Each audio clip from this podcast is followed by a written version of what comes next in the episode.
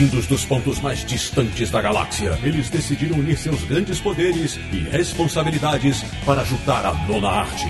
Sempre para o alto e avante, desvendam os mistérios escondidos além dos balões e recordatórios.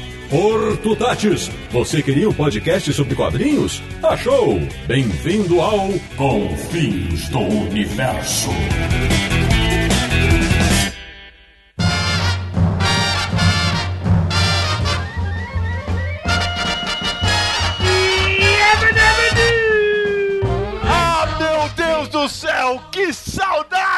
Estava de dizer! Bem-vindo, bem-vinda a mais um episódio de Confins do Universo, podcast do site Universo HQ, site mais charmoso que fala de quadrinhos no Brasil. E hoje estamos reunidos para falar de um assunto que agrada a todas as idades. Para saber qual é, eu vou me apresentar primeiro, abrindo a segunda temporada. Eu sou Sidney Guzman. Eu não conheço o Coil Homem-Mola, nem o Homem Fluido, mas tem tanta coisa que eu gostaria de fazer que eu queria ser o Multi-Homem. Diretamente de Petrópolis, no Rio de Janeiro. Ele que não é cachorro, não, mas que é o xodó da vovó, Samir Naliato. Se a situação está suspeita, saída é pela direita. Muito bem, Samir! Falando do Ipiranga em São Paulo, ele que adoraria viver em Bedrock só para comer um Bronto Burger. Marcelo Naranjo, Abiônica, formiga atômica. de Luxemburgo, ele que tem uma risadinha igual a do Muttley. Sérgio Codespot. Scooby-Doo, cadê você? O Sérgio falou dentro do túnel, vocês perceberam, né? O túnel de Luxemburgo, ele tava lá dentro e ficou escondido. E fechando o time, diretamente de Maceió, o homem que paquerava Josie e as gatinhas pela televisão, Marcos Ramone. Cale-se, catatão! Pois bem, meus amigos do Confis Universo, sei, todo mundo já deve ter sacado que o tema hoje é Hanna-Barbera. Por quê? Porque na última semana de janeiro, a DC Comics anunciou que vai fazer uma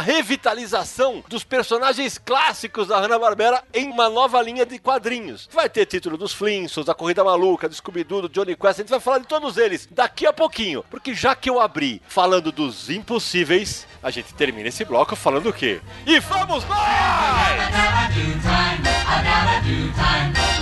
Muito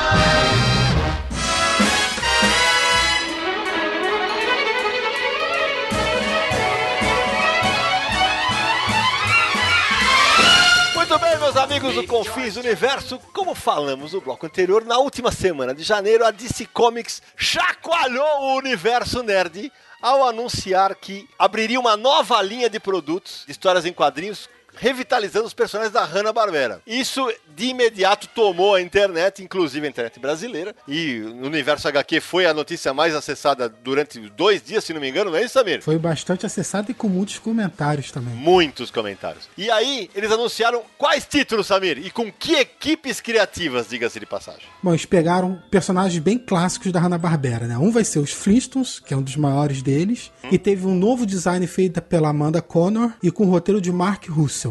Depois, outro título, Corrida Maluca, que eles deram uma modernizada, parece tipo Mad Max, né? Vai ser por Mark Sexton e Ken Pontac. O Scooby-Doo também vai ter um novo título, meio futurista, umas coisas meio malucas assim. Se chama Scooby Apocalipse, com Jim Lee, Kate Giffen e Howard Porter. É um time respeitabilíssimo, hein? Kate Giffen, que foi um dos responsáveis daquela Liga da Justiça da década de 80, que tinha bastante É. humor e tudo mais. Ele fez muito lobo. Sim. Sim. O cara é loucão. E o último título, que pelo que eu vi a reação das pessoas foi que mais ficaram interessados, que é o Future Quest, que vai juntar vários personagens numa só revista, personagens super-heróis, né? Space Ghost, Johnny Quest, Herculoides, Homem-Pássaro, Impossíveis. Parece que cada um deles vivia num universo diferente, entendeu? Eram paralelos, 52 universos. Pô, é super original. E vai ter uma crise. Aliás, Naranjo, o que mais me chamou a atenção foi justamente o Future Quest. O, o pôster do Darwin Cook, juntando os personagens mais aventurescos ali. Porra, ficou muito legal, cara. O Darwin Cook é um mestre, é maravilhoso a arte desse cara, é incrível. É, pra quem nunca leu nada dele, procure descer a nova fronteira e entenderá. Difícil de achar hoje, mas, aliás, Panini, vale reeditar. Tem a mulher gato dele E também. aí fez Mulher Gato. E o trabalho mais recente dele no Brasil, a Devir lançou agora, que foi o Parker. Que é maravilhoso. Belo trabalho. Falando do Future Quest, a gente tava falando em off que eu vi o cartaz e tem uma figura de um robô que é o Iron Giant, que em português se chama o Gigante de Ferro. Gigante de Ferro. Um longa de animação maravilhoso da Warner, espetacular, que infelizmente não fez o sucesso que merecia, mas é maravilhoso. Pois é, não é Hanna-Barbera. É, do Brad Bird, que depois fez Os Incríveis e tudo. Isso. Então, mas eu olhando o cartaz, como todos os personagens estão desenhados no estilo clássico dos personagens de animação, e esse não tá desenhado parecendo o Frankenstein Jr., me veio na cabeça que podia ser o Gigante de Ferro.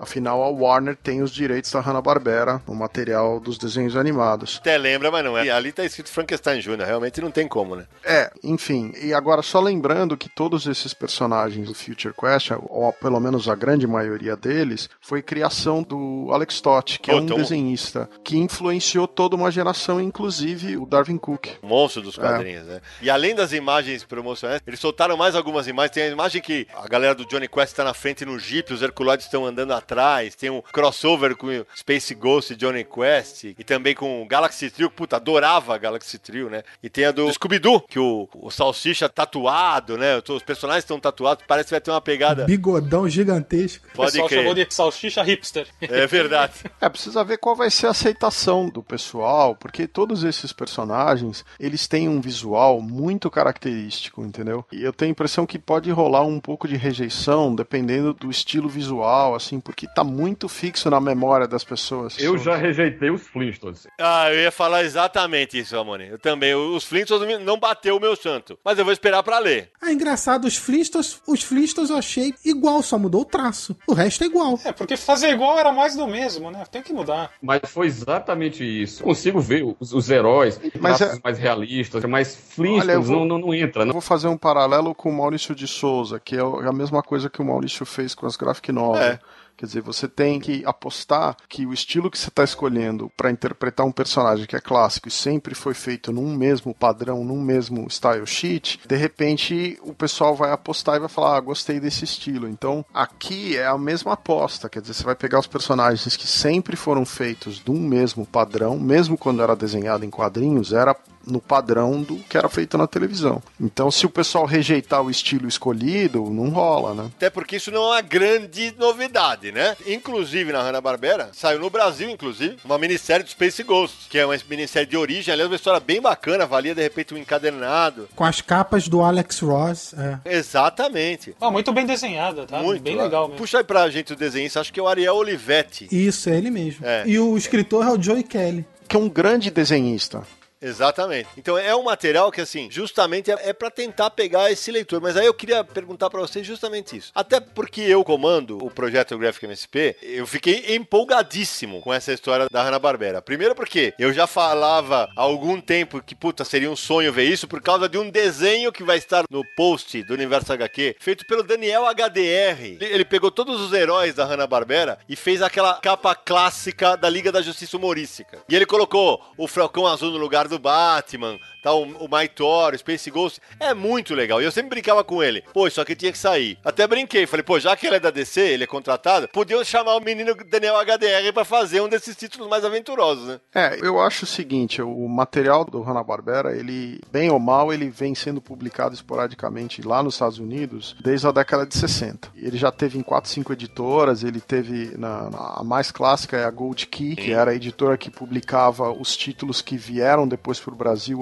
originalmente. Então, Exato. o material que saía naquela Heróis da TV, que era da Hanna-Barbera, eram publicados na TV Super Heroes da Gold Key. Que nós vamos falar daqui a pouquinho sobre a Hanna-Barbera nos quadrinhos no Brasil também. Então, mas nos Estados Unidos eles já saíram pela Gold Key, eles saíram pela Art Comics, eles saíram pela Comico. O Johnny Quest, por exemplo, saía por essa é, Comico. E até pela Marvel. A Marvel chegou a ter, no final da década de 70, dois ou três títulos da Hanna-Barbera com vários personagens. Então, existe uma tradição de Hanna-Barbera, mas mais ligada ou aventura infanto-juvenil ou humor. O material que saiu do Space Ghost com Alex Ross, se não me engano, foi a DC retomando o material da Hanna-Barbera. A única coisa que eles tinham feito foi essa minissérie. Como agora DC, a Hanna-Barbera não existe mais, mas enfim. DC Comics, é, a Hanna-Barbera foi absorvida pela Warner, Cartoon Network é da Warner, então é tudo parte do mesmo conglomerado. A DC tem publicado coisas esporádicas com os personagens. Scooby-Doo, por exemplo, nunca parou de ter quadrinho.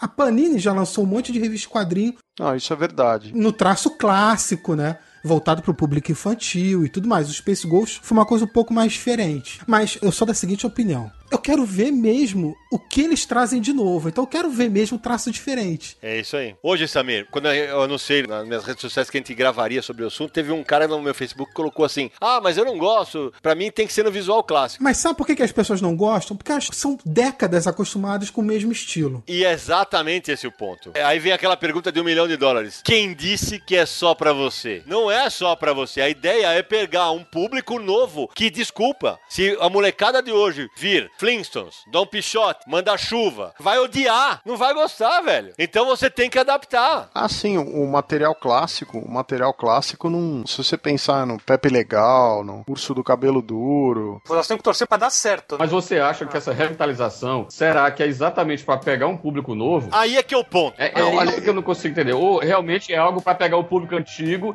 e dizer, nossa, uma coisa diferente do que eu gostava antes, do que eu via antes. Tem uma opinião diferente. Deixa eu ver isso. Aí é que é o ponto que eu, que eu quero tocar, mano. Porque assim, editorialmente, aí tô falando como editor. Eu adorei o projeto, eu adorei, achei do caralho, achei sensacional. Só que eu não lançaria como revista mensal nunca. O foco original é pegar o leitor antigo pra depois você pegar os novos leitores. Ok. Só que não dá pra DC Comics fazer o que eu fiz no Brasil de lançar um álbum a cada 3, 4 meses. Porque o mercado americano é voraz, é diferente. Então vai ser revista mensal, assim, assim, assado. As que não derem certo, miau. Ah, mas discordo de uma questão aí. Eu acho que o que a DC, Warner DC tá fazendo, não é só lançar esse material em quadrinho. É testar o formato pra levar pra outras mídias também. Exatamente. Eu acho que é Isso uma aí. retomada do material Mas é aí. ver depois o lançamento do material em brinquedo, em animação. São um volume de personagem muito grande É que isso tem um apelo para criança, adolescente, até para adulto, um material que tá parado e eles estão competindo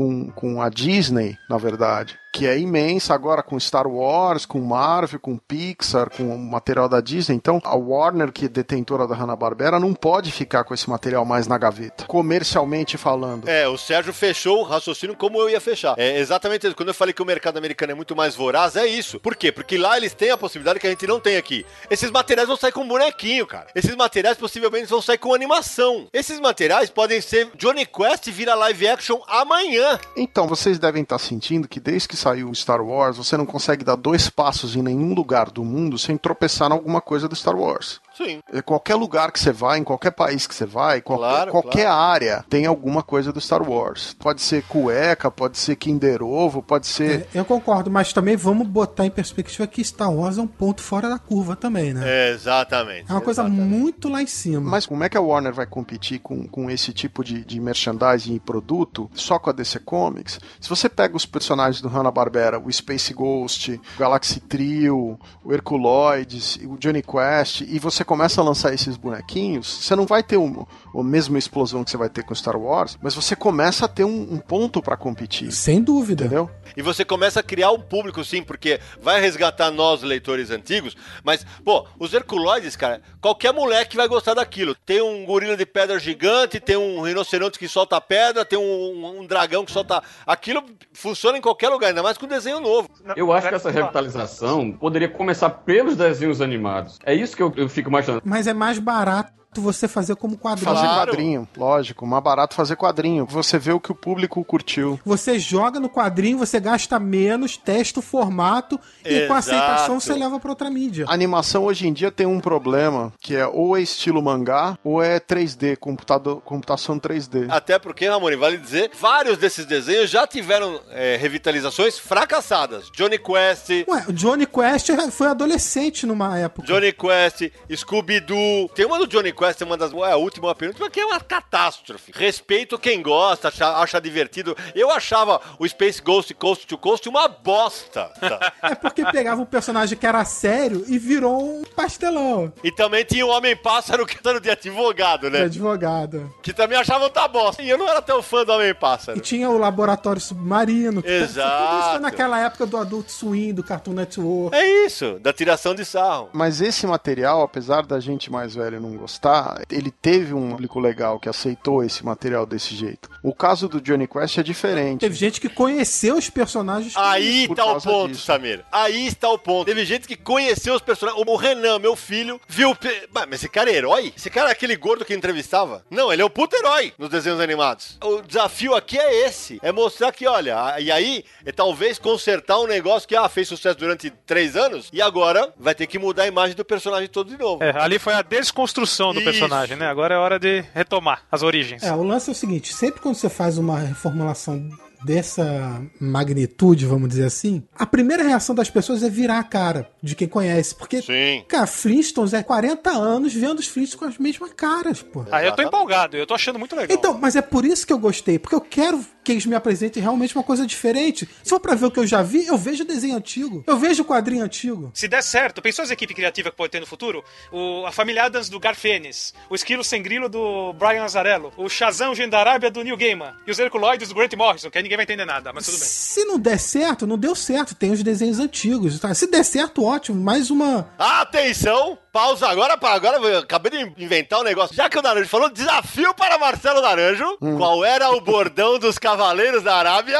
Eu só lembro, eu só lembro do Kabup, pô. Ah! Vou lembrar do bordão. Marcos Ramone, vai, Marcos Ramone, vai! Não tô lembrado. Passava no Banana Split. Ah, não, não, não, não é possível que vocês vão me decepcionar e falar Rossan Koba, do tamanho de um elefante. Ora, Ah, isso muito- sim, tudo bem. Alguém foi no Google hoje, viu? Vou te falar. Que Google, amigo. Deixa eu esclarecer para os meus amiguinhos. Não, não, não consegui lembrar mesmo. Eu consulto o Google com alguma regularidade, até porque eu sou um pesquisador, então eu vivo disso e tal. E eu gosto da informação ser 100%, mas eu escrevi um livro sobre Hanna-Barbera, por isso que eu tô tão empolgado com essa notícia. Fala o nome do livro. É o Hanna-Barbera Coleção Sem Respostas, né, que saiu pela editora Abril em 2000 e... Acho que é 4, 2005, se eu não me engano. Hoje tá esgotado. Talvez você ache aí no Mercado Livre que eu fiz 100 perguntas nerds sobre o universo de Hanna-Barbera, justamente naquela pegada da revista Mundo Estranho, que é quem publicava essa coleção. E aí foi uma diversão de fazer, porque, cara,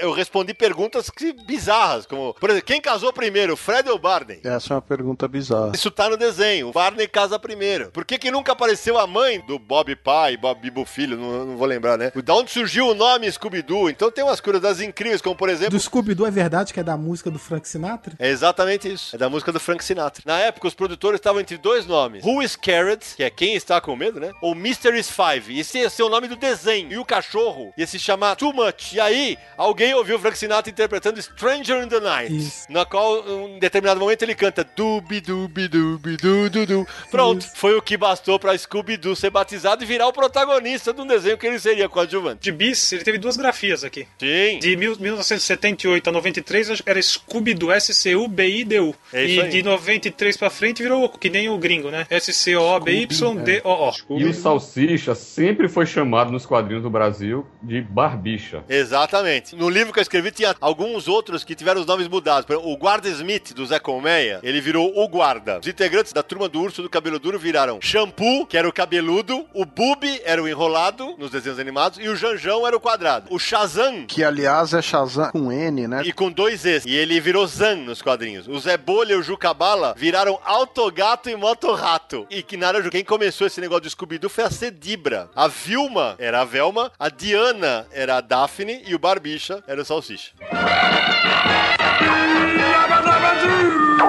Ô, Sidão, então, aproveitando aí que falou dos quadrinhos, o da Ana Barbera, que chegou primeiro do Brasil foi o Dom Pichote, que também foi o primeiro desenho animado a chegar no Brasil, década de 60. Chegou no começo dos anos 60, isso mesmo. Porque a editora O Cruzeiro lançou o Dom Pichote 1 em janeiro de 1960. É a primeira publicação no Brasil também. Aí nesse comecinho, quem chegou primeiro também foi os Jetsons, os Flintstones também, tudo década de 60, Pepe Legal, Pepe Legal. Que eu confesso que no desenho animado eu gostava quando ele se transformava no El Cabong. Ah, era sensacional o Cabong.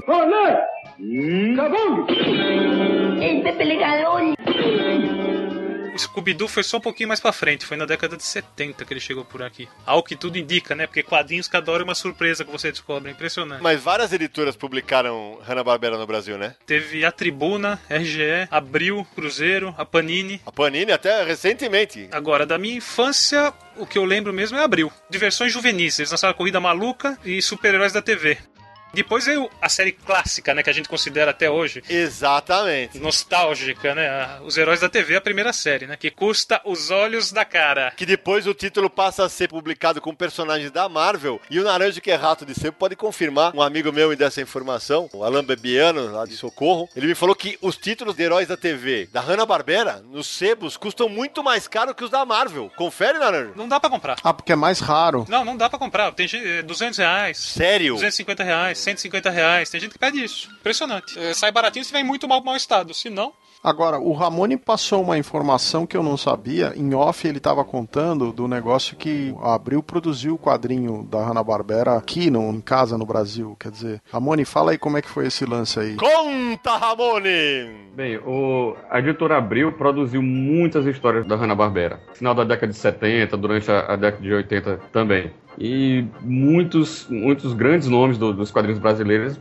produziram essa- essas histórias. O Primádio, Rodolfo Zala. Que legal. Algumas histórias foram é, roteirizadas também pelo Ivan Seidenberg. Muito legal. parceria com o Renato Canini na Disney. Seidenberg eh, roteirizou histórias do Homem-Pássaro, do Space Ghost, que era chamado de Fantasma do Espaço. Mas isso saía naquela revista Heróis da TV na primeira. Era apenas eh, publicações, republicações das edições que saíam na- nos Estados Unidos pela Gold Key. E depois começou a ser produzido material próprio. A editora Abril, na verdade, naquele tempo, produzia histórias próprias, não só da Disney, como todo mundo sabe, mas de outros universos editoriais também, como da Pantera Cor-de-Rosa, Luluzinha, enfim. E fez o mesmo com, com Hanna-Barbera. Muito legal. Aliás, falando ainda em Heróis da TV, eu esqueci de falar de outras duas séries que são verdadeiras preciosidades, mais raras ainda do que essa primeira série do Heróis da TV, que foram lançadas pela editora O Cruzeiro entre 1970 e 1971. Chamavam-se Almanac Heróis da TV, sete números, e Almanac Super Heróis da TV, quatro números. Com o Space Ghost, que é chamado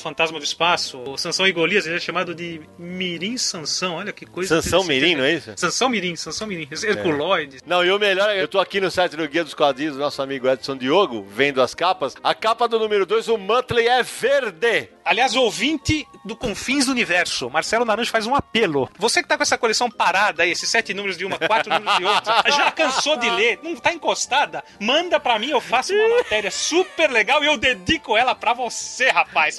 Faça a alegria de uma criança. Ah, Marcelo Naranjo, o cara, Cara de- de pau. E, e aproveitando aí que você não teve vergonha na cara, no final dessa brincadeira aí, a Panini, que foi a última a publicar Hanna-Barbera no Brasil? Sim, é a última. E eles chegaram a lançar uns almanaques clássicos, não foi isso? Eles lançaram o Almanac Clássicos da TV.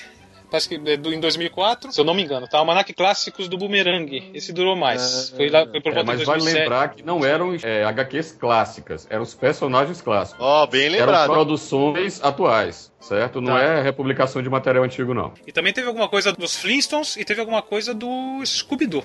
É, Flintstones e Jetsons durou apenas quatro edições. Isso, e o Almanac do Scooby-Doo. Foi isso. Então agora é hora de intervenção do Sidão para ver o quanto está boa a memória desses menininhos. Atenção, alguém pode me dizer qual era a identidade secreta do Falcão Azul? Hã? Tempo!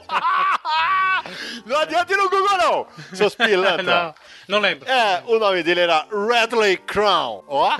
E ele era um milionário. A identidade era tão secreta que nem a gente sabia. Não me diga, ele era um milionário, isso nunca aconteceu no mundo dos super-heróis. E o Rob virou o Bionicão, olha só, hein? Fala a verdade, né? E agora, essa aqui é fácil, vai pro Samir, vai. Ah, Mais não. uma. Como se chamam o Xodó e a vovó? Tempo para saber. Vai, Ramone, você ajuda, vai. O nome Também, do cachorro... também tô fora dessa. Vou dar uma dica, o nome do cachorro tem muito a ver com o Senhor dos Anéis. É o Frodo, o cachorro? Precioso! Precioso, Sérgio Codespot! Era precioso e a vovó se chamava Dulcina no Brasil.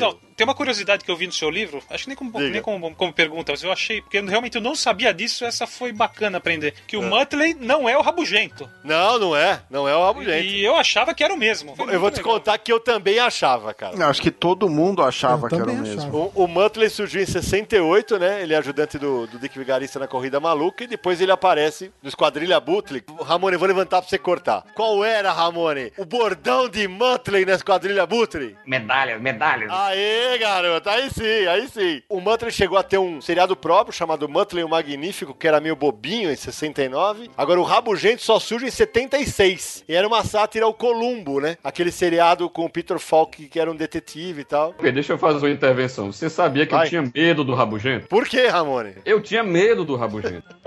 Mas, pô, imagina um, um cachorro que de repente aparecia em tudo quanto era lugar, o, o coitado do vilão fugindo, eu tinha pena do vilão. E é o vilão aparecia, se escondia no lugar, de repente aparecia o rabugento com aquela risada sinistra. Eu Exato. tinha medo, eu tinha medo, juro. E Ramone, tinha um negócio maluco nessa história que a gente, a memória da gente trai, né? É, eles tinham cores diferentes. O Rabugento, ele era azulado. E o Muttley sempre Isso, foi mais marrom. Como tinha risada, tudo, a gente achava que era o mesmo, né? O, o, E, o e realmente eles pertenciam à mesma raça. Sem dúvida, isso sem dúvida. Ô Sidão, você sabe me dizer, o material da Esquadrilha Butre é baseado naquele filme Esses Homens Maravilhosos e Suas Máquinas Voadoras, não é isso mesmo? Pô, boa pergunta. Eu não sei se foi inspirado nele, mas possivelmente, né? Porque Era um filme que tinha uns personagens nesse pique. O Terry Thomas fazia um personagem que era essencialmente o Dick Vigarista. Não tinha um cachorro, mas ele fazia um vilão. O auxiliar dele era o Jack Lemmon, e o Jack Lemmon fazia um fulano meio imbecil. Mas ele não vai dizer que ele fazia babá, é o pombo. Não, isso ele não falava, né? Não, isso ele não fazia, mas eles têm que ganhar a corrida. Tinha uma mulher que fazia o papel que depois virou o que poderia ser chamado a Penélope Charmosa. Então, eh, eu tenho a impressão que é muito baseado no, no material.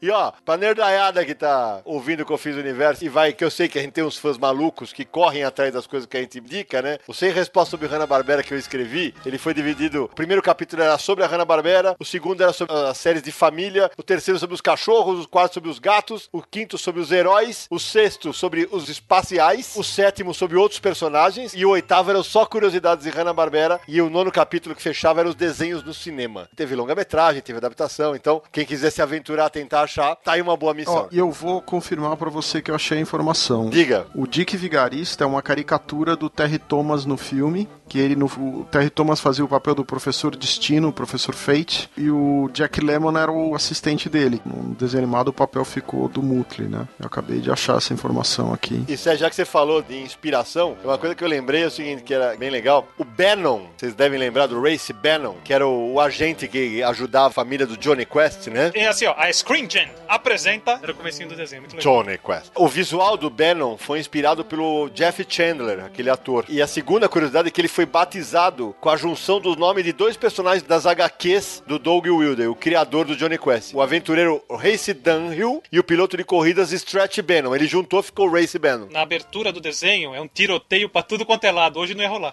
É verdade. E outra coisa, a Corrida Maluca, que é o desenho que inspirou depois a Esquadrilha Butre, também é inspirado num filme que é o filme que chama The Great Race em inglês. Também é com o Jack Lemmon, que também é uma corrida do mesmo gênero e tem um lance de uma mulher que é tipo a Penélope Charmosa também. É, Um- muito legal. A mesma estrutura, os dois desenhos baseados nos dois filmes. Eu não sabia disso, essa É. informação. A gente tá falando da Hanna-Barbera, dos personagens que eles criaram, mas eles ficaram tão uma empresa tão grande, com tanto nome no mercado, dominou tanto o mercado, que começaram a ter trabalhos é, contratados. Então eles fizeram o desenho do Gordo Magro, que não era Sim. criação deles. Fizeram o desenho da família Adams, Do do, Abbott Costello, Popeyes, fizeram o desenho do Quarteto Fantástico. o desenho do quarteto da década de 60. E dos Super Amigos, que o pessoal dos super-heróis é o mais famoso Sim. de todos. Bem lembrado. Pô, realmente, que esse marcou a infância de muita gente. Esse marcou. Tanto que a, a Super Amigos ficou tão famoso que aqui no Brasil as editoras, a Ebal e Abril, lançaram a revista Super Amigos, mas que não traziam histórias de desenho. É, Eram histórias exatamente. do universo DC mesmo, mas com o nome Super Amigos. É, que era o desenho clássico, né? É exatamente porque os heróis, inclusive tem algumas mudanças nessa nas versões de Hanna-Barbera, porque, por exemplo, o Quarteto Fantástico tem uma série do Coisa, né? Tem, o né? jovem Benjamin Green, que era um horror. É coisa horrível. Lamentável. Ele juntava os anéis, o menino, e virava coisa, Virava né? coisa, é. Aliás, a Ana Barbera ela tem meio uma coisa assim com anéis que é legal, né? Porque o Shazam era. Os, Os super os dois, eles gênios. estavam numa caverna no Maine, e, exato, super gênios. O negócio lá é. Juntou anel, sai raio pra tudo. É, realmente, galera, o anel tem poder. Então, vamos lá. Realmente tem vários anéis com poder aí no, no universo da cultura pop.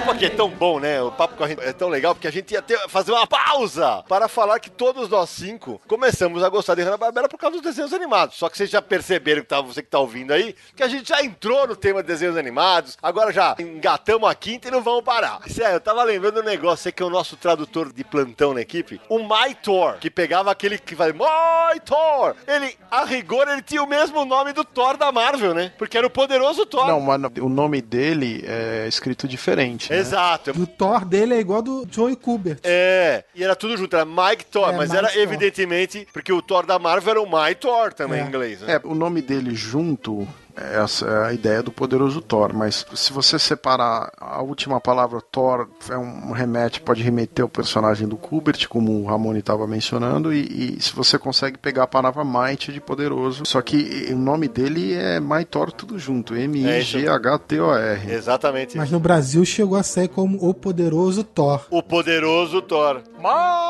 Thor. Eu vou de Space Ghost. Scooby-Doo! Cadê você? Então, já que a gente entrou na parte dos desenhos, fala aí qual é a primeira lembrança que vocês têm. Sou mais velho, né? Então vamos. Cara, eu tinha. Eu gostava de muitos desenhos da Hanna-Barbera. Eu lembro quando eu era bem moleque, quando eu vi o primeiro Johnny Quest, porque era um desenho mais longo, você lembra disso? Ele era mais longo. E eu falei, gente, o que que é essa abertura? Porque aí também eu vou abrir um parêntese aqui. A trilha sonora. É, aquela trilha do Johnny Quest era sensacional. Lembra que a gente chegou a discutir, pô, como, qual vai ser a abertura do Confins? Aí o Sérgio. E Sim. eu sugeri a trilha do Johnny Quest. Exatamente. A abertura é animal, animal. É muito legal. Até hoje, é muito legal de assistir. E olha, e tem uma coisa, hein, cara. O Johnny Quest é um dos desenhos desse material da, da Hanna-Barbera que usa um recurso que chama animação limitada, onde eles pintam os cenários e o cenário é estático e eles só animam algumas coisas das figuras. É um esquema de produção Isso. muito mais É, barato. Não só o cenário, às vezes o corpo mesmo. Tinha- Às vezes É. tudo parado, então só falava, só mexia a boca, eles só animavam a boca. Isso aconteceu porque eles tinham que produzir em grande quantidade e sem isso mesmo. parar, porque era pra televisão. Então o É. orçamento tinham que baratear o máximo possível. Exatamente isso, Samiris. Mas era um desenho sensacional, o mat- o material original do Johnny Quest. E as trilhas sonoras dos desenhos animados da Hanna-Barbera tem algumas pérolas. É, é por isso os desenhos e efeitos sonoros tomaram uma importância grande pra compensar a animação limitada. Exato, exatamente. Então, só pra retomar o tema, mas eu adorava o Johnny Quest. E claro, até por causa da minha formação de leitor, eu curtia mais os desenhos de ação, os Herculoides, Space Ghost, Galaxy Trio, gostava demais. Super Amigos, pra mim, foi absolutamente marcante, até porque eu lia muito a DC, né? Então, pra mim, é- foi absolutamente marcante. Mas assim,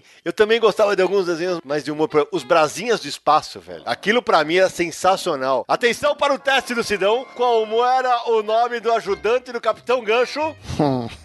ah, não. Você tá louco. Ô, ô, Ramone! Ô, Ramone! O ajudante do Capitão Gancho na Disney. Não, para, cala a boca! Gente, Ah. e pior que eu lembro dele gritando. Eu- Estática! Estática não se ferve crianças em óleo fervendo! Como assim? Eu lembro dele gritando pelo mapa do tesouro, pô. O cara queria ferver as crianças toda hora, o Capitão Gancho não deixava. Era sensacional, né? Eu adorava. Agora, peraí, já que a gente falou de trilha, ah, agora vai ser a hora do desafio, galera. Antes de começar o programa, já vou convidar o Ramone a falar qual é o seu desenho favorito. Ele disse que ele sabia uma trilha de cor. Qual é o seu desenho favorito, Marcos Ramone? Manda chuva. O Manda-Chuva. E você continua dizendo que você sabe a trilha. Então manda, Ramone! Pra você ter uma ideia, deixa eu dizer uma coisa aqui pra você. Quando eu decorei essa letra, eu era garotinho, foi uma felicidade enorme que eu fui recitar, fui cantar pros meus pais. Olha aí. Fui muito aplaudido, certo? Então isso, isso acabou me marcando, entendeu? Primeira apresentação em público, embora o público fosse apenas meus pais, e, e Ué, foi legal. Se existisse o The Voice Kids na época, já era. Já era. Ramonão ia ser uma loucura. Já imaginou se tivesse o YouTube naquela época? O Ramone, você não pensa que você vai fugir do tema, não. Vocês querem que eu cante? Canta aí. Atenção, Léo, atenção, Andrei, segura, vai!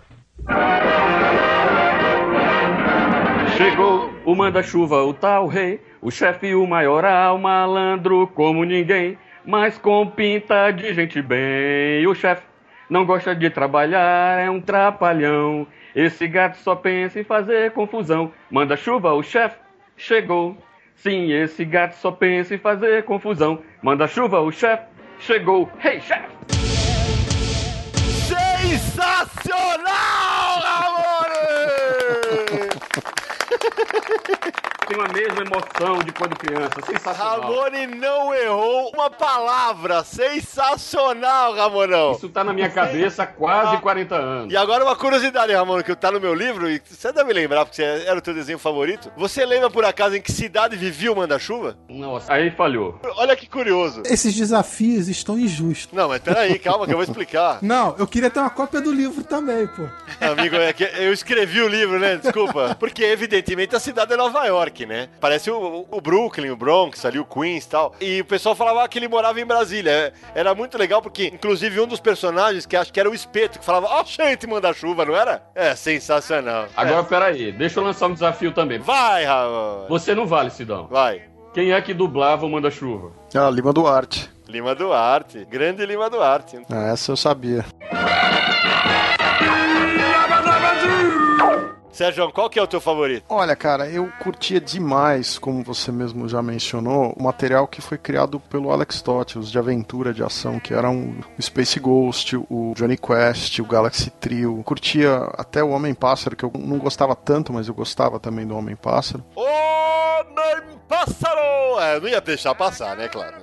E eu curtia os Impossíveis, que já era uma coisa mais de humor, Também adorava. era um outro pique, né? Ô, Já que você falou dos impossíveis, eh, eu também, um que eu citaria também.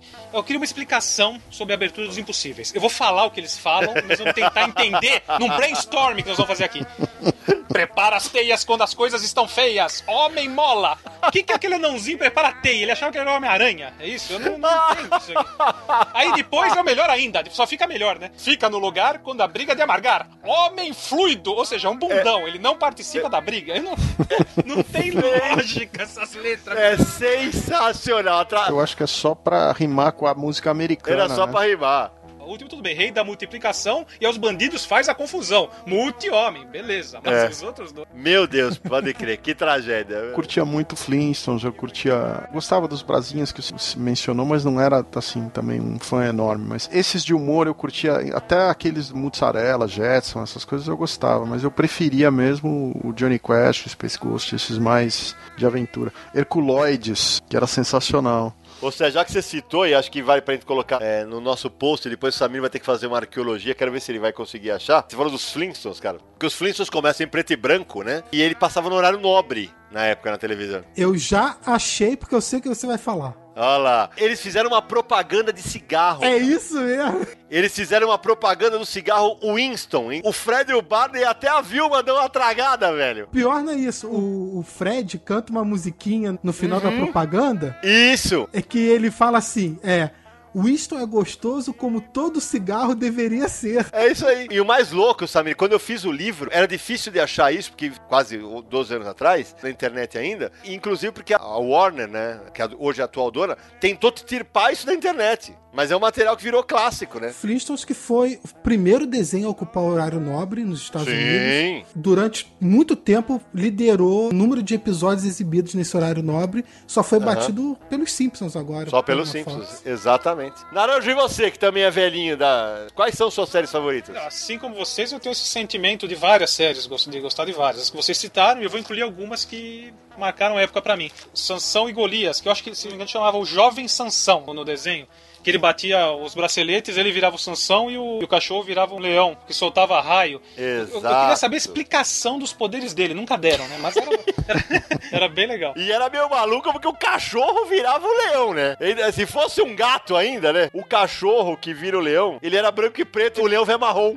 É, Essa cor. daí é a melhor de todas. Ah, não, não. Quem leu Miracle Man sabe o que acontecia ali. É verdade, é verdade. Tem mais dois que eu gostava. O, o Esquilo Sem Grilo, eu achava um barato, ele sacava arma de tudo quanto é lugar para enfrentar os vilões, entre aspas. Um que, um que eu acho que vocês não comentaram, mas vocês com certeza gostavam também, é o Gênio da Arábia, o Shazam. Shazam, Shazam. Que não é o da DC. Não é o da Não, DC? não é. Era os dois irmãos numa caverna nas costas do Maine. Sei lá o que eles estavam fazendo lá. Eles acham um baú com os anéis. Aham, Eles aham. juntam os anéis e eles vão pra Arábia contra o gênio, que dá um cavalo alado pra eles. E a condição pra eles voltarem pra casa é Não é um encontrar. cavalo, não, Laranja. Um camelo voador, desculpa. É um camelo, que E a- cavalo. Isso. Cavalo! Mas anos depois haveria um cavalo voador da Hanna-Barbera também. Cavalo de fogo é deles. E Smurfs também. Também é Hanna-Barbera. Ô, Cine, agora eu tenho uma pergunta pra você. Vai. A condição pros dois voltarem pra casa era encontrar o verdadeiro dono dos anéis. Eles voltaram pra casa? Eles estão igual a família Robinson, perdidos no espaço até hoje. Nunca voltaram, coitado. É a caverna do dragão, né? O pessoal fala muito, ah, não, que o, a caverna do dragão, não sei o quê. Cara, o que tem de desenho seriado que não teve fim é uma grandeza, né, cara? O Ramone deve lembrar que era uma mania nessa época o material da Hanna-Barbera e lançaram um, um, na década de 70 um álbum de figurinha que virou uma alucinação. Eu tenho dois álbuns da Hanna-Barbera. Tinha desde personagem do Charlie Chan, Globetrotters, tinha uma, mas assim, uma centena de personagens da Hanna-Barbera. E o Samir, Samir, o mais novinho da turma.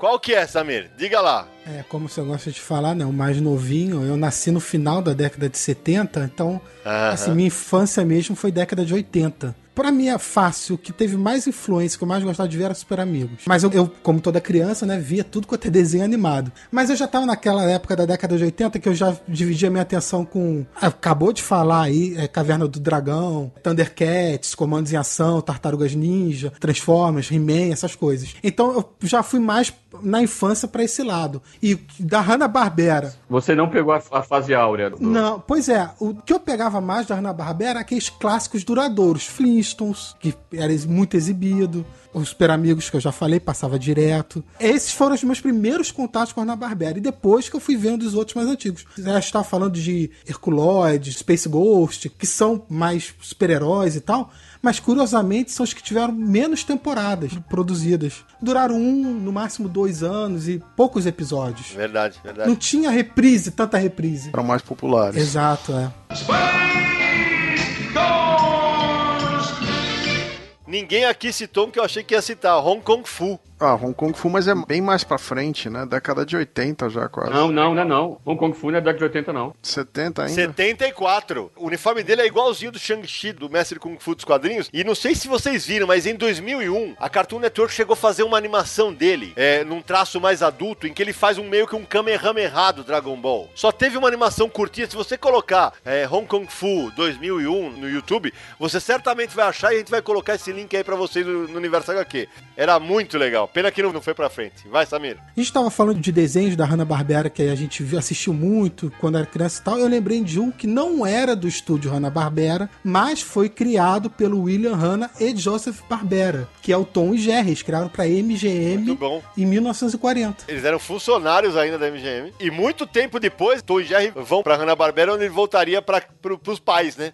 Entre aspas, né? É outra coisa, pessoal. Antes que a gente ensaie o programa sem falar desses três desenhos aqui, eu queria comentar sobre eles. Vocês se lembram. Provavelmente o, o Sami não vai lembrar, mas eu gostava muito, muito, muito desses desenhos. Um é a Arca do Zé Colmeia. Quem lembra? Juntava um monte de personagens. Era o Eu crossover. odiava, cara. Achava muito chato, velho. Eu gostava. Que era um crossover que eu ficava É, é, fascinado. Eu gostava. Outro, esse é mais obscuro. Ho-Ho Olímpico. Opa, eu lembro. Ah, eu lembro, eu lembro. É a mesma coisa, só que eles são mais moderninhos. É, competição é olímpica. Ah, sim, sim, eu vi isso aí. Aí tinha É, corrida de, de lancha, de outras competições. E eles criaram uma equipe de malvadões lá que estrearam justamente nesse desenho. Tinha também os outros personagens mais conhecidos. Era um crossover também. Outro crossover também era a corrida espacial. Quem lembra também? Corrida espacial não lembro. Pô, também com o Zé Colmeia. Esse, Tinha um cara limpinho que ficava sujo. É isso aí. que na verdade era o poderoso Falsão e o Trambique, que se transformava no Capitão Guapo e, e Branquinho. Em resumo, o Ramone só gostava de desenho ruim da Hanna-Barbera, né? É isso, né?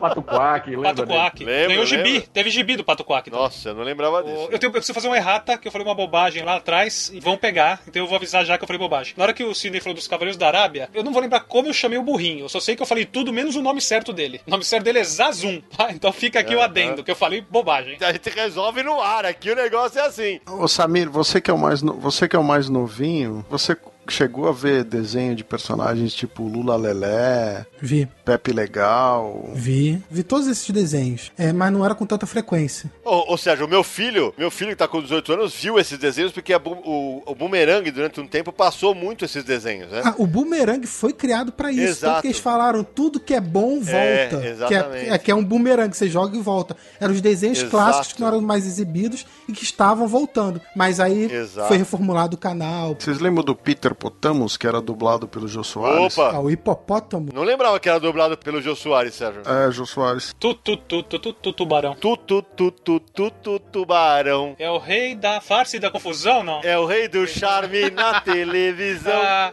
Ah, garoto! Ê, programa de velho. Esse é o Ramon. O Tutubarão é um dos desenhos da Hanna-Barbera que foram criados na onda do sucesso do Scooby-Doo, né? Sim.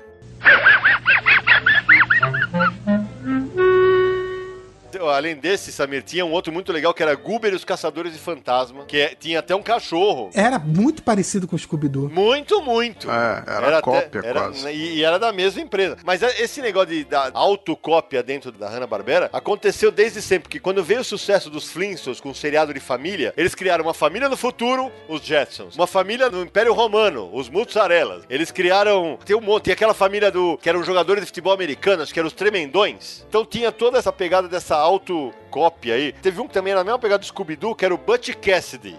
Que o desenho era Butch Cassidy e os Sundance Kids. Porque tinha aquele negócio de ser uma bandinha. Então eles sempre acabavam repetindo esse tipo de fórmula, né? Pra, pra pegar o público. Vamos chamar aquele do Bug, o Bug que as motocas corriam atrás dele, que era legal pra caramba. Carangos e motocas. Era legal. Os- Alguém lembra do Penuge? Era um cachorrão gigantão. um gigantão, eu lembro do João Grandão, que era legal pra caramba. Cachorro mesmo, um cachorro de. O título original era até Dink Dog. Era muito desenho, né? Era muita coisa. Era realmente muita coisa. Qual que era aquele do urso que vivia caipirão? E a mulher dele falava assim: Ô Zé! Família busca pé. Família busca Isso, isso, É, sensacional. exatamente. Você vê, meu, as reminiscências não acabam nunca. Não tem, é muita coisa. Por falar nisso, Nara, você falou na- no começo do Dom Pichote, a gente acabou esquecendo de mencionar. O primeiro desenho animado que ganha um prêmio Emmy é o Dom Pichote. Não mencionamos o bordão dele aqui, né?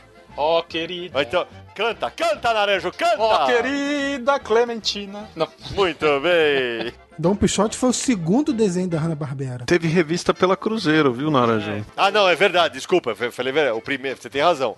É que ele O foi o primeiro primeiro desenho no Brasil. Porque o primeiro desenho da Hanna-Barbera é Jambu e Ruivão. Isso. Que era com uma dublagem doida, né? O cara narrava tudo. Ó, Exatamente. vale um adendo aqui, um- tem uns personagens que foram criados para os quadrinhos e jamais tiveram uma versão em desenho animado. Isso no Brasil ou fora? Fora, os meninos das cavernas. Rapaz, eles foram, eles foram criados na década de 60, ainda nos quadrinhos. Foram publicados aqui no Brasil também, né? Não só pela editora Abril, mas por outras editoras também, que publicaram Hanna-Barbera. É, na década de 90, a Hanna-Barbera criou... O nome original desses personagens era, é The Cave Kids. A Hanna-Barbera criou na década de 90 um desenho animado com esse nome, mas na verdade não eram esses personagens. Eram a Pedrita e o Bambam, crianças. Ah, aham, aham, aham. Como é que é o nome dela, Naranjo? Pedrita!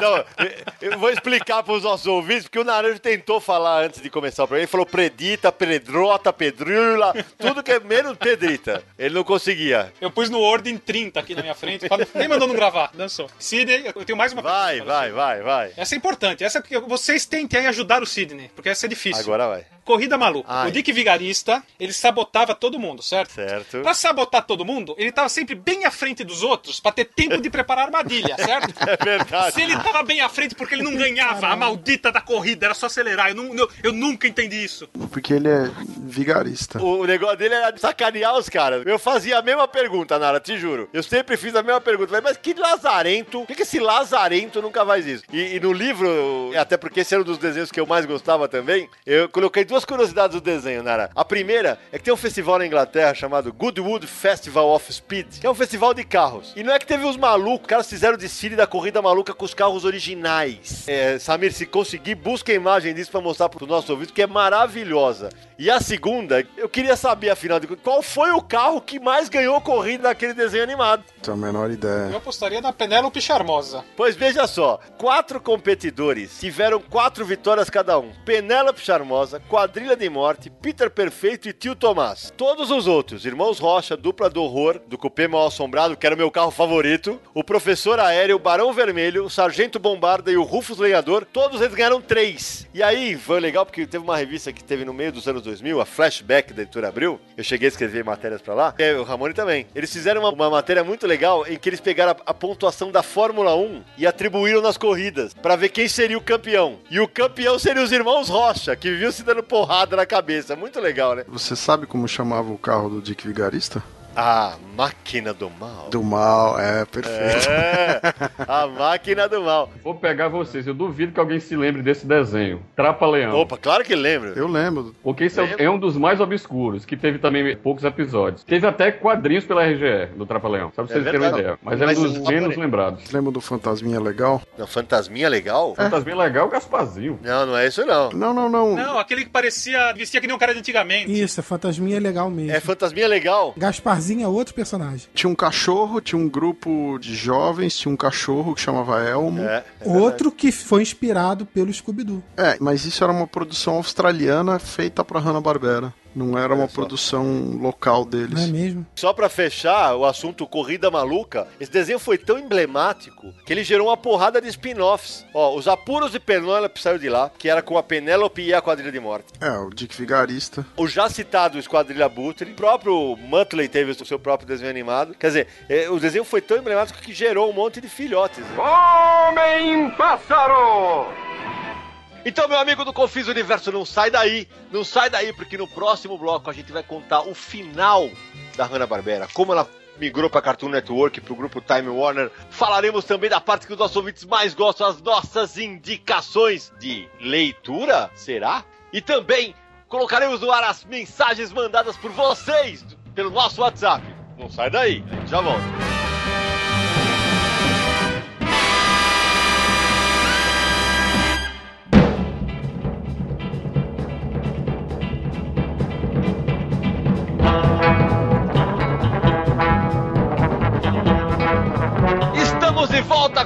Confis Universo. Marcelo Naranjo, antes de começar, para você ter um recado, é isso, Naranjo? É, não, a curiosidade, que eu, a gente foi batendo papo aqui, eu fui folheando alguns dos quadrinhos que eu tenho aqui dos heróis da TV, e eu descobri uma curiosidade que eu não tinha reparado antes. O desenho Shazam, o gênio da Arábia, né? No desenho, o nome dos irmãos que encontram os anéis que convoca o mago são chamados de Chuck e Nancy. E no original, e no desenho também. Só que nos quadrinhos, o nome deles é Elcio e Nancy. Eu fiquei pensando. Não, Fiquei pensando, fala, fala em português. Elcio e Nancy. Elcio Nancy, isso. Eu tô até vendo o expediente se a adaptação de texto é do JP Martins, o meu querido JP. Pra... Que fez uma homenagem ao Elcio de Carvalho, é isso? que beleza. Aliás, já vou avisar aqui. JP Martins, em breve você será convidado a participar do Confis Universo, hein? Me aguarde. Então, meus amigos, o Confis Universo, apesar do saudosismo que a Hanna-Barbera envolve, que ela gera em todos nós, hoje ela é uma empresa que não existe, não é isso? Faz algum tempo ela foi adquirida por um outro grupo. Pra vocês terem ideia, o grupo Time Warner adquiriu os direitos da Hanna-Barbera, né? Mas manteve a marca. Na verdade, foi o seguinte: é, acho que a gente pode considerar até a década de 70 como a era de ouro da Hanna-Barbera, né? A partir da década de 80, eles produziram outros desenhos como Smurf, Cavalo de Fogo, tentaram fazer um revival do Johnny Quest e tal, mas nada que deu muito certo. Aí no começo da década de 90, uma empresa chamada Turner Broadcasting, eles estavam querendo lançar um canal voltado a crianças, um canal de televisão, e compraram a Hanna-Barbera. E no ano seguinte lançaram a Cartoon Network. E muitos desenhos da Hanna-Barbera, no começo da Cartoon Network, eram exibidos sem parar. E a Hanna-Barbera não parou de existir, continuou existindo como um, um estúdio e produziu desenhos é, inéditos. Então, A Vaca e o Frango, Coragem, o Cão Covarde. O último desenho que sai com o logo da Hanna-Barbera foi Menina Superpoderosa. E Meninas Superpoderosas, que já era Cartoon Network, Johnny Bravo. Mas isso pra televisão, porque em vídeo a produção continua. Por exemplo, em 2001 saiu Scooby-Doo Caçada Virtual e era com o logo da Hanna-Barbera. Mas as próprias meninas superpoderosas só usaram essa logomarca HB até um certo tempo, até o final Exato. da década de 90. Depois Exato. usaram o rótulo definitivo Exatamente. de Cartoon Network. Em 96, a Time Warner compra a Turner Broadcast. E aí traz no pacote a Cartoon Network e a Hanna-Barbera. E é por isso que a DC Comics que publica os quadrinhos dos personagens, porque é tudo parte do mesmo conglomerado. E aí ficou um tempo ainda exi- coexistindo, mas aí migrou para Warner Bros. Animation e a Hanna-Barbera teve o seu fim. Em 2001. O ano que o William Hanna morreu. É, que em 2016 vão ser completados 15 anos da morte de William Hanna. E 10 anos da morte do Joseph Barbera. E você sabe que você falou o nome dos dois? Quando eu escrevi esse livro da editora Abril, eu fiz com tanto carinho que eu fiquei do lado do editor, o Gabriel Grossi, o tempo inteiro. Falei, porque é aquele negócio de nerd, né? Pô, evitar o máximo que saia erro e tal. Aí teve uma única página em que eu não tava do lado dele, que falei, não fui eu que escrevi. O editorial. Cara, e não é que o Gabriel Gabriel acabou fazendo uma confusão e trocou, cara. Escreveu William Barbera e Joseph Hanna Nossa. no editorial do livro. Tá assinado por ele até. Falei, ah, o cara, mas aí, Meu adivinha, Deus. na hora que saiu, já teve leitor que me falou, oh, cara. E aliás, eu tô aqui com justamente no editorial. O editorial tem o agradecimento a Marcos Ramone. É, como não? Pois é. Participei bastante dos bastidores desse livro. A gente tava sempre trocando Sim. ideias. Eu vendo o material ainda antes de ser editado, de ir pra gráfica, muito bacana. E outra coisa, E a- eu já falei pra você, muitos desses livros que você escreveu, que você sempre mandava pra mim pra dar uma olhada, pra dizer alguma coisa, eu ainda tenho hoje guardado todo esse material. E é legal, depois eu vou escanear pra mandar pro Samir pra colocar na página. A página do editorial, a gente fez uma brincadeira, a equipe que fez o livro. Eu, o Gabriel Grossi, que era o editor, e o Andrés Nigol, que é um argentino amigo meu, que fez a parte de arte, em que a gente contracenava com os desenhos. Então o Andrés tá separando o Tom e o Jerry. Eu tô com uma cara de. Tá me zoando? Eu tô recebendo um chapéu do Búfalos d'Água. Aquele chapéu com chifre do Fred. E o Gabriel, o Gaba, tá com o Scooby-Doo no colo, cara. Então, é, realmente eu tenho Muito muito, muito, muito carinho. Muito carinho por esse material. Scooby-Doo! Cadê você? Acho que tá bom de Hanna-Barbera, né, pessoal? O que vocês acham? Ah, Tá. por mim a gente ficava mais tempo. Assunto não falta, né? Assunto não falta, vontade Não, mas também é, de falar sobre eu isso sei também que- não falta. É verdade, porque se a gente começar a falar de desenhos que a gente gostava, ninguém lembrou, por exemplo, de Charlie Chan. Tem muita coisa que a gente acabou não citando. Pô, mas a, a Hanna-Barbera produziu mais de 150 desenhos, sei lá. Mas, pô, tinha coisas tipo Moby Dick, Sim. Globetrotter, que vieram super Globetrotters. E os Três Mosqueteiros, Jana da Selva. Teve os Robobos, Robobos, vocês lembram disso? Que eram os Três Patetas? Lembro. É, teve desenho do Abbott Costello. É, eles fizeram um desenho que parecia com Transformers GoBots. Acho que é GoBots o nome do desenho. Então agora que a gente já gastou o verbo falando de Hanna-Barbera, é hora de colocar no ar as mensagens que os nossos ouvintes mandaram pra gente via WhatsApp. Hoje nós vamos estrear o nosso WhatsApp. Primeiras mensagens que o pessoal mandou pra gente, vamos colocar aqui no ar. E você, se quiser mandar já pro próximo programa, é o DDD 11 95498 2088. Repita. DDD 11 95498 2088. Tá vendo? Então já bota aí, já salva no seu celular pra você mandar o WhatsApp na próxima. Então vamos pras primeiras mensagens, Samir. Vamos, vou abrir aqui as primeiras então. Primeiro vamos agradecer as dezenas de mensagens que chegaram pra gente, né? É, Falando com perguntas sobre Hanna-Barbera, com brincadeiras. E agora vamos pras perguntas dos ouvintes. Fala galera do Confins do Universo, meu nome é Douglas Giz, estou falando de Belo Horizonte e creio que tive algumas experiências um pouquinho diferentes dos jurássicos membros do podcast. É porque eu sou um pouquinho mais novo, então eu conheci a Hanna-Barbera principalmente depois ali que da criação do Cartoon Network pela Turner e que começaram a reaproveitar os personagens. O interessante dessa fase foi que ali depois do Space Ghost de Costa Costa e com a do Swing, começaram a aproveitar os personagens em algumas séries de humor. E aí que tá minha pergunta. Com esse revival da DC, tem espaço para alguma série de humor baseada nos personagens da Hanna-Barbera? E se sim, quais personagens vocês acham que seriam interessantes aí, seriam aproveitados nesse formato? Bom, primeiro, Douglas, que Jurássico é a mãe, né? Não, não, não, calma, também não. Não é brincadeira, tô tirando isso. Claro que o Douglas é muito mais novo que a gente. É, ele até citou o Space Ghost, que ele gosta, eu acho uma bosta. Até rimou! Ele gosta, eu acho uma bosta. Hã? Mas serve de exemplo do que a gente falou que muita gente conheceu com esse material. Exatamente, que são os públicos diferentes. Eu de verdade acho que tem espaço sim para séries de humor. E acho que se a, por exemplo, eles não vão fazer os Flintstones sem ser de humor. Até porque o, o material original da Hanna-Barbera, esse é material mais classicão, era muito de humor. Tinha algumas séries de, de aventura, mas o- os- as séries mais famosas, como o Samir bem lembrou, são todas elas de humor. As séries de Flintstones, Jetsons, Scooby-Doo, são séries muito mais de humor, né? Então, isso aí, eu tava pensando assim, tava conversando do visual dos personagens. Eu acho que Scooby-Doo, os Flintstones e a própria Corrida Maluca, apesar do visual mais moderno, eu acho que todas elas vão ser de humor. Eu acho que a única que não vai enveredar pelo humor vai ser o título do Johnny Dos Quest, heróis, os, é. os convidados. Mas se vocês pudessem escolher outro personagem, qual seria? Gostaria de ver Jetsons. Eu acho que eu gostaria de ver os Brasinhas do Espaço e acho que o Hong Kong Fu também daria uma boa série. É o que eu penso também, Hong Kong Fu. O final do Shazam. Eles voltam pra casa. Nem que for mortos, os corpos dele, mas eles voltam pra casa, os dois. Volta picadinho. Isso que ele tá falando de humor, ele quer que os caras voltem mortos. Próxima pergunta, Samir. Vamos ver se tem pergunta, né? Pode ser só falando da experiência dele com a Hanna-Barbera. Fala pessoal do Confins do Universo. Me chamo Wilson, tenho 33 anos e sou aqui de São Paulo. Resido no município de Guarulhos. Sobre Hanna-Barbera, não tenho o que dizer, né? Eu, com meus 33 anos, peguei a metade disso aí, eu acredito. E fizeram muito parte da minha infância. Né? Toda aquela, aquela energia do, do da Hanna-Barbera era viciante para nós. Os meus favoritos eram do Tubarão, eu gostava muito de Hong Kong Fu e Bob Pai e Bob Filho. Lógico, assistia Scooby-Doo, é, os Flintstones, todos eles. Pepe Legal. Mas os meus preferidos eram esses. E sinto pena das crianças que hoje não têm esse tipo de desenho que marcou muito a nossa infância.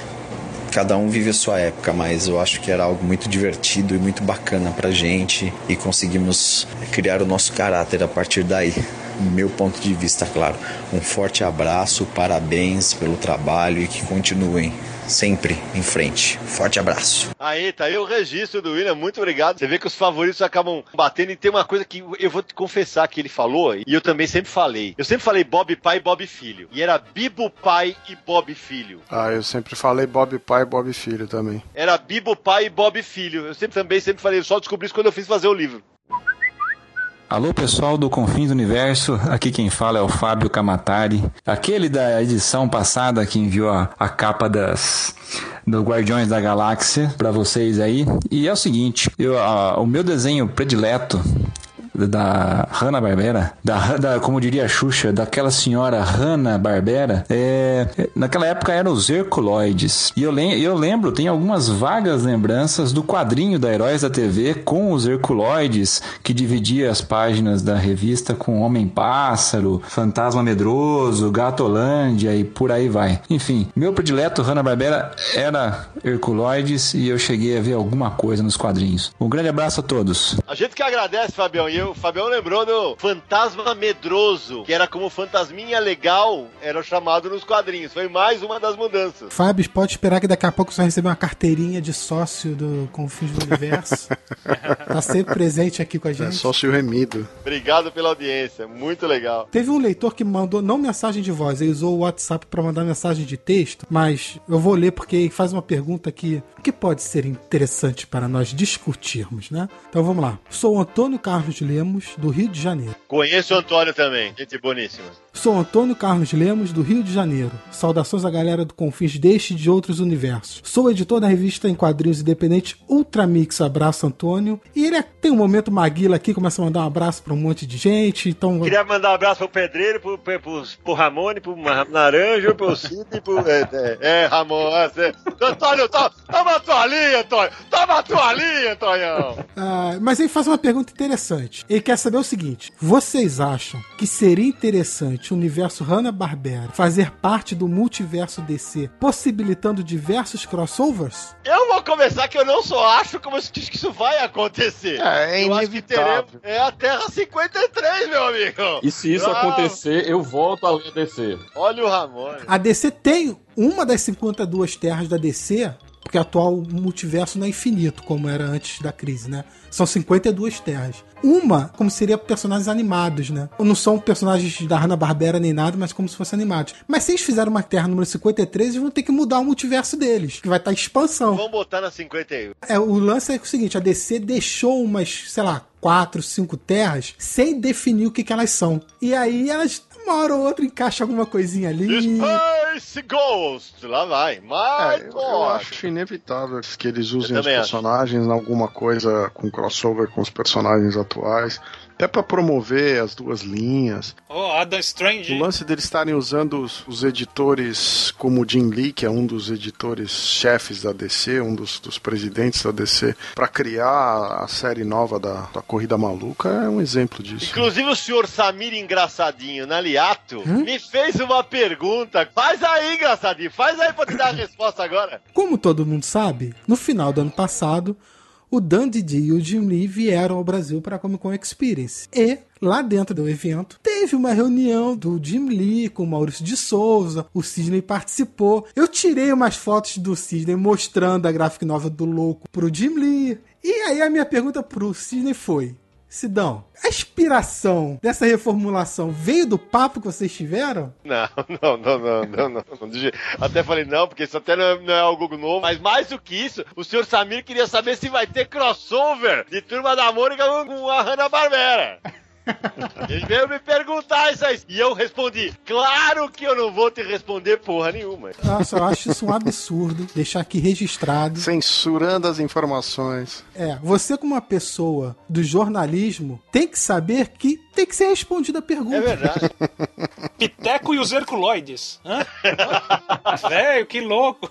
Calma, Astrona- cara, astronauta e Space Ghost. É, astronauta versus Space Ghost. Olha, não me dá ideia, hein? Piteco e os Flintstones, na verdade. Olha lá, é verdade, então. Vocês falaram agora, você falou dos Homens da Caverna, eu lembrei do Dino Boy. Sim, Dino Boy, bem legal. Olha, não sei se vocês lembram, o pessoal mais antigo certamente lembra. Os desenhos eram sempre em dupla, né? Então tinha Os Impossíveis e Frankenstein Jr., era Dino Boy e Space Ghost. E o Capitão Caverna? Porque originalmente nos Estados Unidos eles chamavam, muitos desses desenhos chamavam a hora do, e aí tinha, sei lá, Space Ghost e uma coisa. Então era meia hora um desenho, meia hora o outro. Tinha 20 minutos de desenho, 10 minutos de comercial. Especialmente os que surgem nos anos 60, eles tinham aquela estrutura de abertura que era a pose do personagem com o título do episódio do lado. Isso. E, e os desenhos da Marvel também faziam isso, se lembrar. O do quarteto original, né? O, E, não, e mesmo os desenhos do Thor, do Namor, era daquele é, jeito. os, parecia os chamados desenhos desanimados. desenho animado. Então era sempre a mesma estrutura. Muito legal.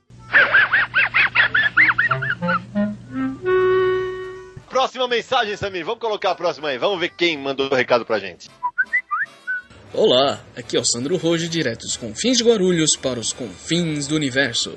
E aproveitando o assunto de hoje, eu queria dizer que Hanna-Barbera foi a responsável por grande parte dos meus apelidos de infância. Batatinha, Plique-Ploque, Catatal, Chumbinho, Glip, todo esse tipo de apelido. Hoje eu já superei tudo isso. Ô, Batatinha! Que ajuda pra subir na cadeira!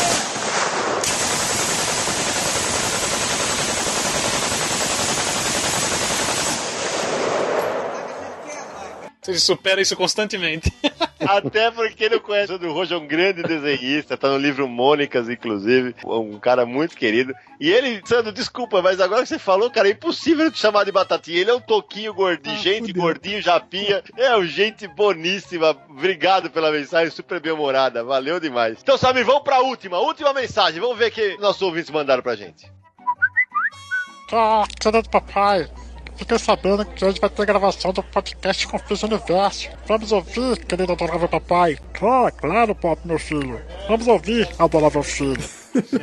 O pessoal que devia trabalhar com dublagem, né? O cara não mandou o nome dele, pô? Não mandou, pô. Gente, para. É Bob pai e Bob filho. Como não mandou?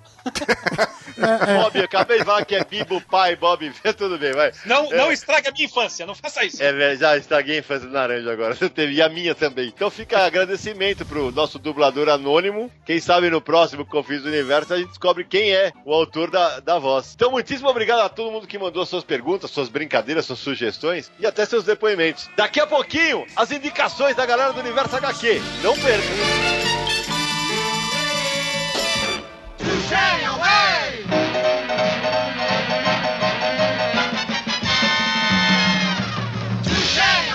Chegou a hora que os ouvintes do Confis Universo mais gostam. É o momento em que a equipe do Universo HQ, que pela primeira vez está com os cinco editores reunidos, vale mencionar, né? Primeira vez no podcast, Em nove episódios, a primeira vez que a gente reuniu os cinco. tiramos Marcos Ramone da caverna, é verdade. É um negócio. Cinco por infinitos. Olha isso, é só os velhinhos Os leitores mais caprichados. E aí é o momento em que a equipe dá suas dicas de leitura sobre o tema do podcast. Só que hoje nós não vamos só indicar leituras. Nós vamos indicar vídeos, filmes, DVDs. E quem começa é o mais novinho, Samir Daliato. Ó, a minha indicação então vai ser um box DVD. Se chama Coleção Scooby-Doo Heróis, que são encontros da turma do Scooby-Doo com outros personagens. E um desses personagens é o Batman e Robin. Acredite, Batman e Robin encontraram Scooby-Doo. Fala a verdade, cara. Eu não sei se é mais engraçado encontrar o Scooby-Doo e encontrar o Salsicha, né? Ah, Salsicha. A próxima indicação vem dele, o rei dos sebos, Marcelo Naranjo. São dois boxes, cada um com dois DVDs, chamados Sessão de Desenhos Clássicos da Animação, anos 60 e anos 70. Então, por incrível que pareça, tem algumas coisas aqui que não é Ana Barbera. Que não é, é dose pra. É um chute, é um chute no meu saco que as bolas viram amígdala. É. Tem algumas coisas que não são da Hanna-Barbera, são, são de outros estúdios. Sei lá de onde é essa merda.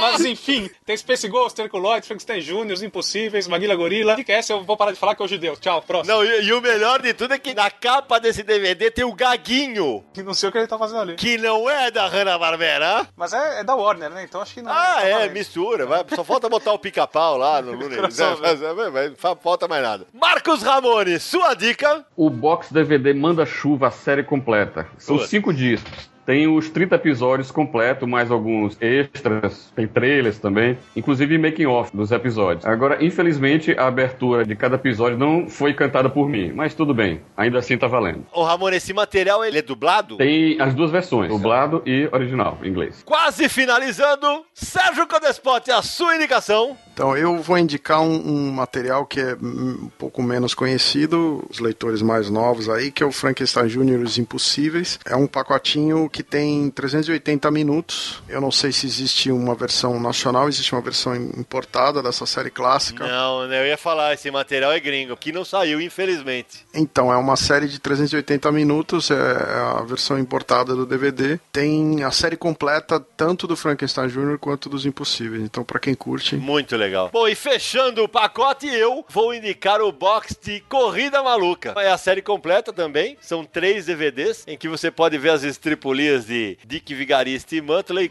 com todos os coadjuvantes que a gente já falou durante o programa. E eu já aproveitar que a gente sempre tem um choro, né? Eu nunca, a gente nunca indica só um. Vale também muito conferir os boxes dos Flintstones. Tem inclusive da primeira temporada, com, com quatro, tem os Jetsons. Vários deles merecem ser conhecidos. Então, estão aí as dicas da galera do Confins do Universo pra você.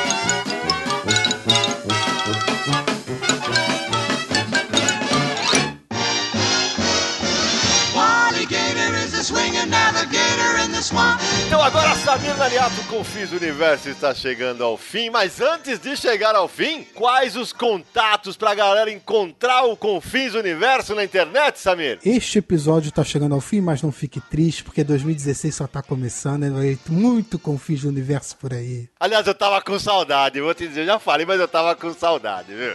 Então, se você está conhecendo o nosso programa por este aqui sobre a Hanna-Barbera, atenção, acesse lá www.universohq.com, é o nosso site, o site mãe do Confins do Universo. O podcast, para ver todos os episódios feitos até hoje, podcast.universohq.com. Também estamos no iTunes, é só buscar lá por Confins do Universo. Se quiser se inscrever, você vai receber as notificações de novos episódios. Deixe sua avaliação também para nos ajudar, vai ser de muita serventia pra gente. Se quiser mandar uma mensagem, tem três maneiras. Se você quiser aparecer no podcast, é só mandar um e-mail para podcast@universohq.com ou enviar uma mensagem de voz pelo WhatsApp para o número DDD 11 95498 2088. Só se preocupa em gravar num lugar silencioso para não ter interferências na gravação e sair bonitinho no nosso programa, tá? E não esqueça de falar o seu nome e de onde você é, né? Ah, exatamente, pra gente saber quem é você, né? Pra ficar aqui registrado no programa. E nas redes sociais, Twitter, Facebook, Instagram, só buscar por Universo HQ,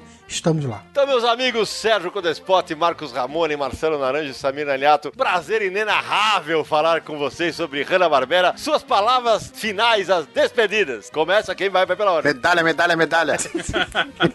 boa, Ramonão, boa. Foi o Sérgio, pô. Fui eu. Foi o Sérgio que falou medalha, medalha, medalha. Quem eu menos esperava. Você tá vendo porque que na abertura eu falei que ele tinha a risadinha do Mutley? Ah! Tá certo. Marcelo Naranjo, sua despedida. Valeu, pessoal. Até o próximo Confins do Universo. Samir Daliato. Agora, a gente acabando a gravação de madrugada, vou procurar aí os episódios de Hanna-Barbera pra rever antes de dormir. Marcos Ramone. Acho que eu vou sonhar com manda-chuva. Eu com a Penélope Charmosa. Eu já acho que ele sonha com o Maitor, mas tudo bem, vamos lá. Então, muitíssimo obrigado pela companhia em mais esse episódio do Confins do Universo. E pra terminar no clima. E... Até o próximo Confins do Universo!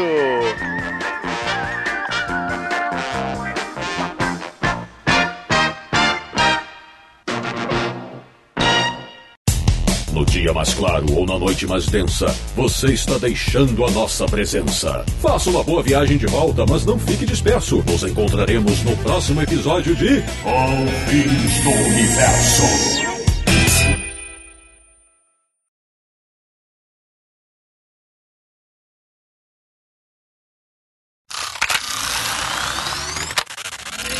Aliás, Naranjo, o que mais me chamou a atenção foi justamente o, o pôster do Future do Future.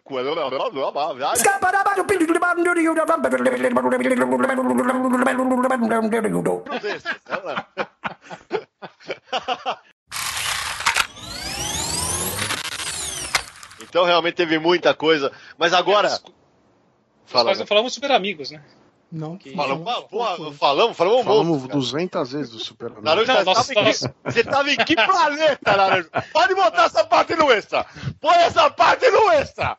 Nós falamos 80 vezes Super Amigos, ele nos quase não falamos de Super Amigo. Deve estar vendo a porra do jogo do São Paulo. É, o, o, o naranjo, o naranjo tá numa realidade paralela nesse momento. Nós citamos, mas não nos aprofundamos. No. Ah, então que explique. Enquanto isso, na sala da justiça.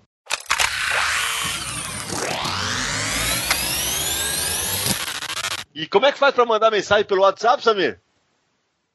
que que é isso? o intervalo! O intervalo do Samir entrar no ar. Ai, ai. Ele estava esperando.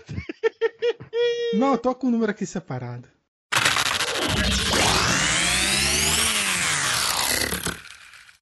Este podcast foi editado por Radiofobia, podcast e multimídia.